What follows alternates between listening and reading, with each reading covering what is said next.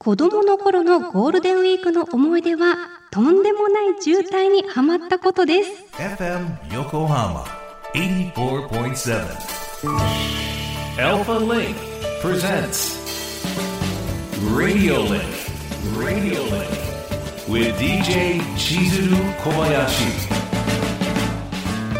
小林千鶴がお送りしています FM 横浜 Alpha Link presents Radio Linkここからは物流モノシリンクのお時間です。知ると誰かに話したくなる物流業界のいろんなトピックスを深掘りしていきます。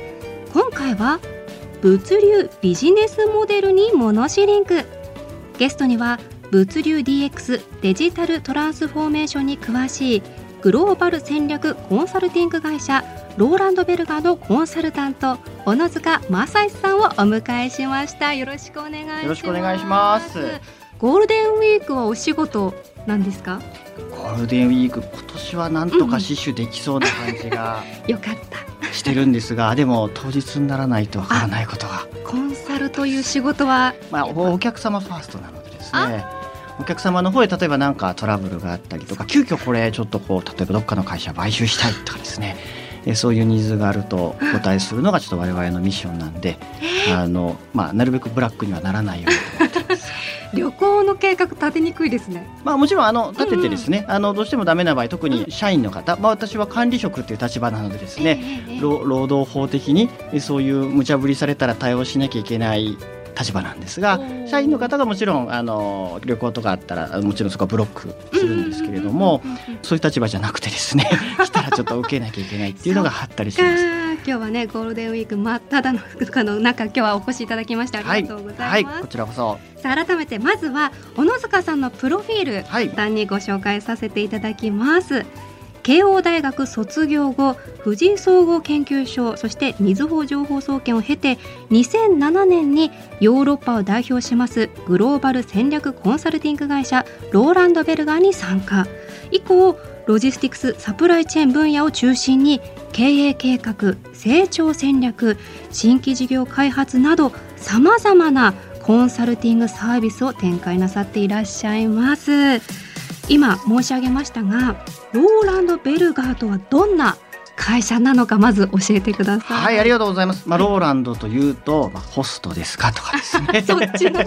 お楽器作ってるんですかとかですね、えー、あのそういうふうにご質問いただく方ももちろんいらっしゃるんですけど、えー、あのご案内いただいた通りコンサル会社です。で私自身はですね、今ご紹介いただいた通り、まあロジスティックスサプライチェーンってえー、おっしゃっていただきましたが、まあ、平たく言えば物流ですよね。あの物流を、まあ、担当している人間になるんですが会社全体で見ると物流って一つのテーマでして、ええ、あの会社全体で見ると例えば自動車メーカーさんのご支援を専門にしている人間もいれば、まあ、機械メーカーとかヘルスケアとかですね、えー、小売チェーンとかですねそれぞれこういろんな業界業種があると思うんですが、まあ、そういうそれぞれの業界業種を担当している人間がいてですねあの企業の方、まあ、いろんな大きな意思決定しなきゃいけないことってありますよね。そうですね。はい、うんうんうん、どっかの会社買収しようとかですねちょっとネガティブな話だとリストラしようとかあとなんか楽しい話だと新しい事業新規事業やりましょ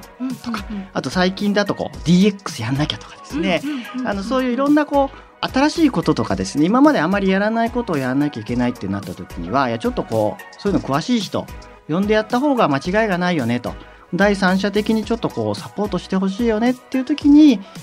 読んでいただくコンサル会社になります。ほうほうほうほう。その中で小野塚さんの普段のお仕事内容はどんなことがあるんですか？はい、あの物流って申し上げたので、あのまあ一番わかりやすいのは物流会社さんのご支援ですよね。えなので、えー、物流会社さんが、あ運送会社さんがいや2030年に向けて新しいこう経営計画作りたいですとか。倉庫の会社さんがあ新しい事業やりたいですとかヨーロッパの会社買収したいですみたいなのもあれば実は物流って物流を使う側の会社さんもあります。メーカーさんがこう物を作って物を作ってみんな買いに来てねって言って買いに来てくれないじゃないですか、えー、どっかにこうお店に送ったりって言った時運送会社使って送りますよねと、でそうするといわゆる物流費がかかりますと。そうですね、はい、最近こうテレビとかラジオとかだといやこう物流費が高騰して商品価格が上がってますみたいに言われるわけですがでもメーカーさんからすればできればなるべくリーズナブルなお金で、うんうん、価格でお客様に商品売りたいですよねって言った時になるべくこう物流費抑制したいなって言った時我々がご支援して事業会社さんのメーカーさんのご支援で物流改革ご支援したりとかあと最近だと面白いのは、うん、あの工場向けにロボット作ってましたという会社が例えば倉庫の中で動くロボットで転用したいと。倉庫向けに売りたいとかあと4月から解禁今年の4月から解禁されたんですけれども今歩道を走るロボット。そのロボットが荷物運びます家まで運びます、ピザ運びますみたいなのを解禁になったんですね。解禁になったんですがあれももともとは別に歩道向けに作ってたロボットではなくて違うところで、えー、培われた技術を歩道向けに適用しようと言った時どうやってこれ事業展開したんだしたらいいだろうと言った時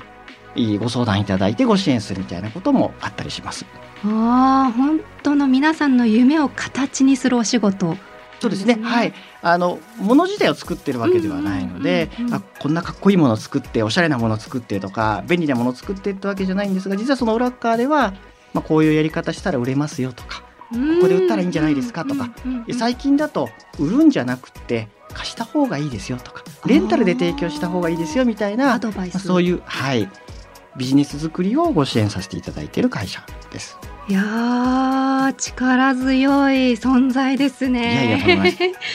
ではそんな小野塚さんにどんどん聞いていきたいんですが、はい、今人手不足による2024年問題、はい、まあ、物流クライシス物流コストインフレなどなどねさまざまな課題を抱える物流業界なんですけれどもなぜ今こうした状況にあるのか。まずこれまでの物流業界の基本的な構造、はい、教えてください。はい、あのまず最初にですね、うん、あのご視聴いただいている皆さんそんなこと知ってるよっていうかもしれないんですが物流ちょっと誤解してませんかっていうのは一つあってですね。何かっていうと、うんうん、最近こう2024年問題って2024年4月から発動するので、ええ、ちょうど1年後ぐらいそうですね。ですね、うんうん、1年後ぐらいなのでいろんなとこでこう報じられてそれこそワイドショーでとか見てるとですね、うんうん、大体こう大和さんとか佐川さんのトラックが映ってですねいや再配達減らさないとまずいよねみたいな、うんうん、えー、いうことをおっしゃってる方たくさんいらっしゃるんですよね。そうですね。たくさんいらっしゃるんですけど、いや宅配って物流の本当にごく一部ですよと。はい。どどれぐらいごく一部かっていうとですね、えー、日本中で運ばれているトラックトラックで運ばれている荷物の何割ぐらい占めてると思います？えー、何割だろう考えたことなかった。はい。えー、じゃあ勝手に言いますね、はい、じゃあ2割。惜しいですね。惜しかった。惜しいですね。その10分の1です。惜しいんですか？優しい。いっていう数字がねさすがだなと思って。1.5%から2%ぐらい。あえー、すすなわち何を言ってるかというともう 95%98% ぐらいは宅配じゃないんですよごくごく一部だったんです本当のごくごくですね。はい。あの企業間物流というものでして、えー、要は企業から企業まで運ぶものがほとんどすべてで、うんうん、家まで宅配してくれる荷物の量というのはもう全体から見るともう2%弱ですと。なんで、あの実はその宅配をこう再配達減らしましょうっていうことはもちろん大事なんですけどそれだけやってもあんまり見ないですよねだって2%ですからね。そのもっと違う方向にベクトルを向けると、はい、よりね生産性があるんじゃないけど、はい、そういうところもありますよね。はい、なんで企業間物流を見なきゃいけないですし、うん、あと今私トラックって言いましたけど、うん、物を運ぶ手段ってあの当たり前ですがトラックだけじゃなくて、船とか鉄道とか飛行機とかあるんですけども、えー、輸送量っていうものを見た時に、まあ、2つ考え方があって届いた荷物の量ベースで考えるとですねトラックが9割占めるんですね、えー、でも届いた荷物の量かける距離。すなわち同じ1トンの荷物を運ぶのに1キロ運ぶのと100キロ運ぶんだったら100キロ運ぶ方が頑張ってるじゃないですか。頑張ってる。100倍頑張ってますよね、えー、でその100倍頑張ってる距離を掛け算しましょうっっていう考え方があって、運んでる量だけ見るとトラック9割占めるんですけど、距離も掛け算する。すなわちたくさん長い距離を運んだらその分だけ掛け算してあげましょうっていうとトラックの割合って55%に落ちるんですね。で逆に言うと何が多いかっていうと40数パーセントは船なんです。4割強が船になっていて実は船も頑張ってるんですね。遠いところに運ぶ時は船とか、まあ、ちょっと少ないですけど鉄道とか飛行機も使ってると。なのでいやトラックだけ見てればいいっていうことではなくて実は、まあ、船とかあとまあ鉄道飛行機とかも実は物流の重要な輸送手段であると。いうことなんです。なんか今の掛け算の話を聞いて平面的に捉えるんじゃなくて立体的にね捉えることが大切だったんですね。おっしゃる通りです。なのでいや再配達減らしましょうもちろんぜひ減らしてくださいということなんですが、まあ、さっきの企業間物流例えば皆さんあ家でいろんなもの食べられますよね食品ありますよね、と、えー、言った時例えばお菓子で言ったらお菓子のメーカーさんってお菓子の材料を例えば小麦であったりとかチョコレートであったりというのを原材料をどっかから海外から調達しますって言ったらこれ船ですよね。船で、はい、船賃かけて調達してじゃあどっかのお菓子メーカーさんが工場で作りましたって言ったら皆さん工場に買いに行くことさっき申し上げた通りないですよね。お店に行くんですよね、うん、そうすると日本の場合は多くの場合は工場で作られたものがいきなりお店に運ばれるんじゃなくて間に卸さんがいらっしゃるので、うん、卸さんのとこにトラックであったり、まあ、場合によっては船とかで運んだりして卸さんのセンターから今度はお店に行くわけですがこれまたいきなりお店に行くんじゃなくて小売りのセンターに行って小売りの倉庫に行って小売りの倉庫からお店に配送されるみたいなケースが多いんですね。そうするといやまさにこのチョコレートを調達するところからお店に並ぶまでいろんなこう輸送が間に、まあ、主にはトラックがやっぱり多いわけですけど間にいろんな輸送がありますとこれが輸送の98%ぐらい占めてると。宅配っていうのはまあ2%弱ですと。いうことなんです。でもそれは全部ひっくるめて物流。そうなんです。っていうことなんですよね。はい、でその時に最初のご質問でいや構造的にどんな問題があるんでしょうと言った時、うんうん、いや実はこのありとあらゆる物流、まあ、一番分かりやすいのはトラックなんですけども、うん、実はものすごく労働集約的。何を言っている？はい、何を言っているかというと人がいないと物って届きませんあるいは届く量を増やそうと思ったら人を増やさないと無理ですと。いうことです。まあ当たり前ですよね。当たり前ですよね。えー、大きいトラック10トントラックとかあるんですが、100トン届けたいってなったら10台必要だから1人じゃなくて10人必要ですと。うん、えさっき距離って申し上げましたね。距離も結構重要で、え10トンのものを100キロだったら1人でいいかもしれないけれども、1000キロだったら10人必要かもしれないよねと。確かに。なんで実は運ぶ量と運ぶ距離のおっしゃっていただいた通り立体で考えなきゃいけないんですがこの立体の面積を増やすためにはトラックの数を増やせば済むんじゃなくて人の数も増やさないと人もそのまんま比例させて増やさないと運ぶ量が増えないからすごく人手不足に陥りやすいそういうことですよね。はい、工場だったらなんか機械入れたら人がいなくてもバンバン作ってくれるみたいな。だから機械化って重要だよねってありますけども、うん、いやトラックも自動運転の時代がやってきたら別ですよ。でもそんなすぐにはやってこない。なかなか時間がかかりますと言った時目先は人が必要ですっていうふうになると、どうしても人が必要で今世の中いろんなところで人手不足ですけどご多分に漏れず物流も人手不足で、まあ、結果としてじゃあ物が届かなくなるみたいなことがあるかもしれないねという状況になっているということです。それがまさにね構造が崩壊してしまう理由っていうところですよね。はい、何かその上で改善点思いつくものってありますか？はいあの一番わかりやすい、まあ、あの未来の予想図楽しい話で言うと、うんうん、えー、もしかしたら自動運転トラックっていうのがウルトラ C ウルトラ C はい、あのちょうどこれもあの最近ニュースで出ましたけれども新東名の1レーンをもう自動運転専用にしちゃいましょうみたいないうのがあって、ええ、そうするともしかしたらそこはあ最初のうちはトラックドライバーさん乗ってなきゃいけないけど寝ててもいいですよみたいな時代になるかもしれませんと、でそうするといやこういうすごい職場環境良くなるしと。じゃあトラックドライバーになりたいよねって人も増えるかもしれないしいやもしかしたらあ将来はそこはもう人乗ってなくてもいいですよってなるかもしれませんと。ただ、うんまあ、それが日本中津々浦々高速道路以外も全部そうなるっていうまでにはちょっと時間が多分かかります。まだねっていう一般道路とかねちょっと難しいですよね。うんうんうん。えなのでいきなりそんな未来はやってこないですと。言った時目先でいろんなことやれることもあってですね。あの例えばですよ。さっき宅配再配達なるべくやめましょうってうんうんうん。申し上げたんですが、ええええ。企業間物流だと結構トラックドライバーの方ってもうお客さんにこう厳しい要求というかですねあのされることがあっていやもう10時に持ってきてください10時ですよって言われるとね交通渋滞とかもあるかもしれないからってちょっと早めに行かなきゃいけないですよね。ええで早めに行くためにバッファー見込んである意味労働時間が長くなっちゃいます。うん、あの荷待ちとかですね。もっとひどいのは、うん10時に着いた挙句ちょっと待って準備が整ってないからちょっと待っててって言われて2時間待ちますみたいな。言ったのにっていう言ったのにね。ですよね。ね我々も病院で予約して待たされるとちょっとイラッとすることがあると思うんで予すが。約したのにはい、っていうね。あのうそれそれと全く同じ状況がドライバーさんからするといやある業種業界では毎日のように起きてしまっているとここんなの良くないよねっていうのもありますしあとはトラックの積載率っっていう言葉があるんですが、さっき10トントラックみたいに言いましたけど10トントラックって要は10トン積んで走ったら積載率100%です。今トラック不足してるっていうじゃないですか。トラックの積載率って何割ぐらいだと思います？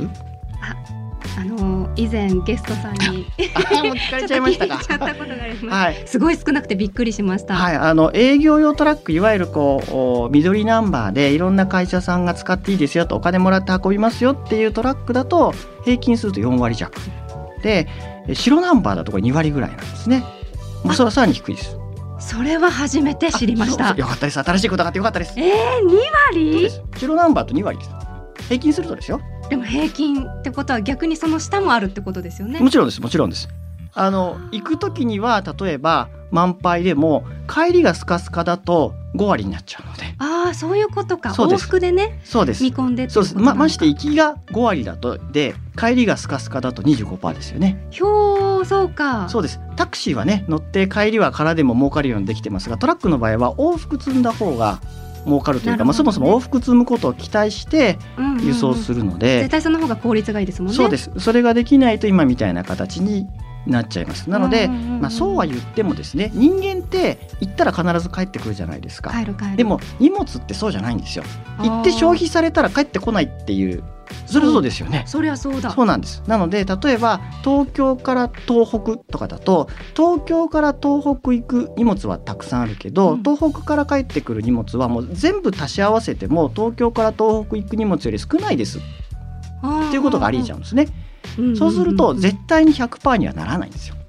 そうですね。難しいですよね。そうなんです。だから毎日ってなると、はい、4割っておかしいでしょ。100%にしろよみたいにおっしゃられる方も中にはいるかもしれませんが100%ねそもそも無理なんです。うん。無理なんですが4割を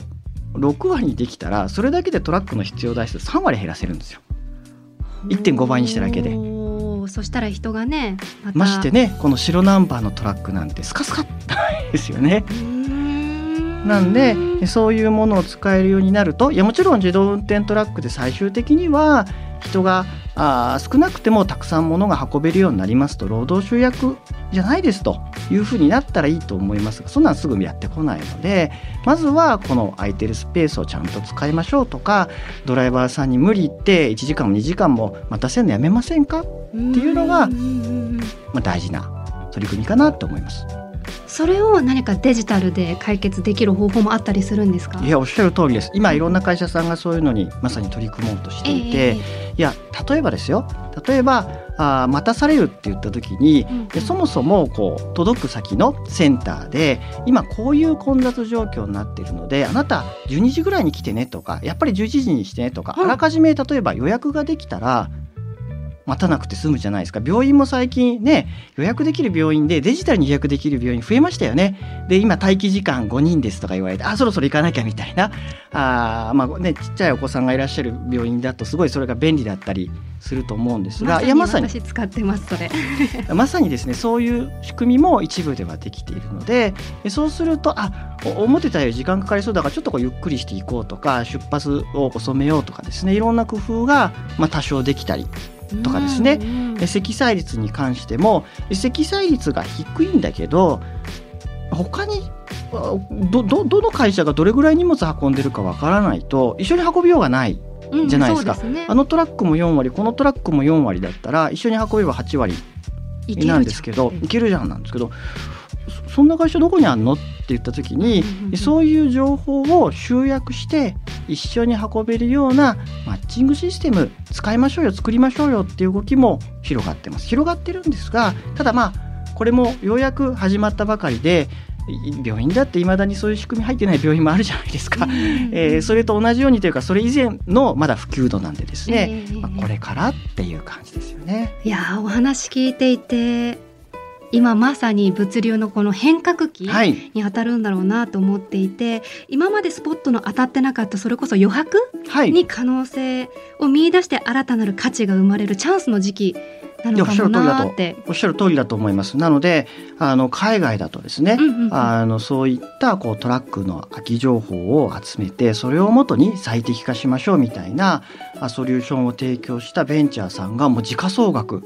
すごいことになってたりするんですよね。あらまあまだ日本だとそういう会社さんが残念ながらまだ出てきてない、それはその会社さんが問題があるというよりはまだ普及してないので、これから普及すれば、まあ、いろんな形でフィーバーする。それはその会社さんがフィーバーするだけじゃなくて社会的に便利になるっていうことだと思いますと。はい、さっきの病院の予約と一緒ですと、えそうやって考えるとそういうものがどんどん増えていく。あるいはそういうことにチャレンジした方がなんとかベゾフって呼ばれちゃうみたいな、えー、そんなような未来ももしかしたらあるそういうなんかある意味未来がものすごくある業界なんじゃないかなと思います。じゃあそのあたりの海外に向けてのね、はい、お話なんかも来週、はい、たっぷり伺っていきたいと思います。はい、もう小野塚さんいろんなお話ありがとうございました。はい、ありがとうございます。来週も引き続きお付き合いよろしくお願いいたします。よろしくお願いします。